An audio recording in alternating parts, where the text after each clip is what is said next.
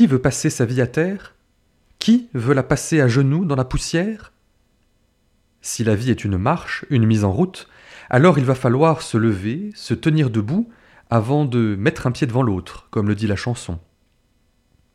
Comme le petit enfant qui, apprenant progressivement à marcher, fait la joie de ses parents, Dieu est un Père aimant qui nous veut debout, tenant notre place dans le monde et nous tenant sans honte devant sa face.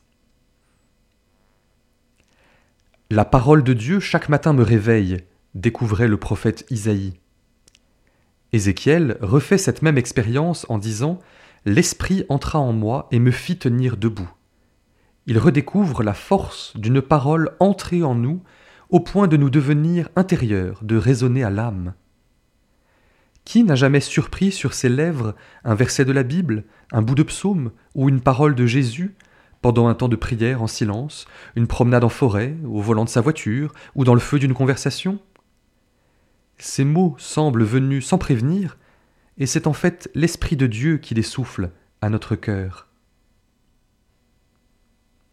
C'est en Dieu que nous avons la vie, le mouvement et l'être, déclarait Paul à l'aréopage d'Athènes au livre des Actes des Apôtres.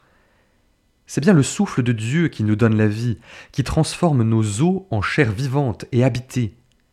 C'est lui qui nous met en route. Non seulement il nous montre le chemin, mais il crée en nous le désir d'avancer et l'énergie pour le faire en nous mettant debout. Pour cela, il faut se laisser toucher par la parole de Dieu, l'accueillir au point qu'elle fasse partie de nous-mêmes.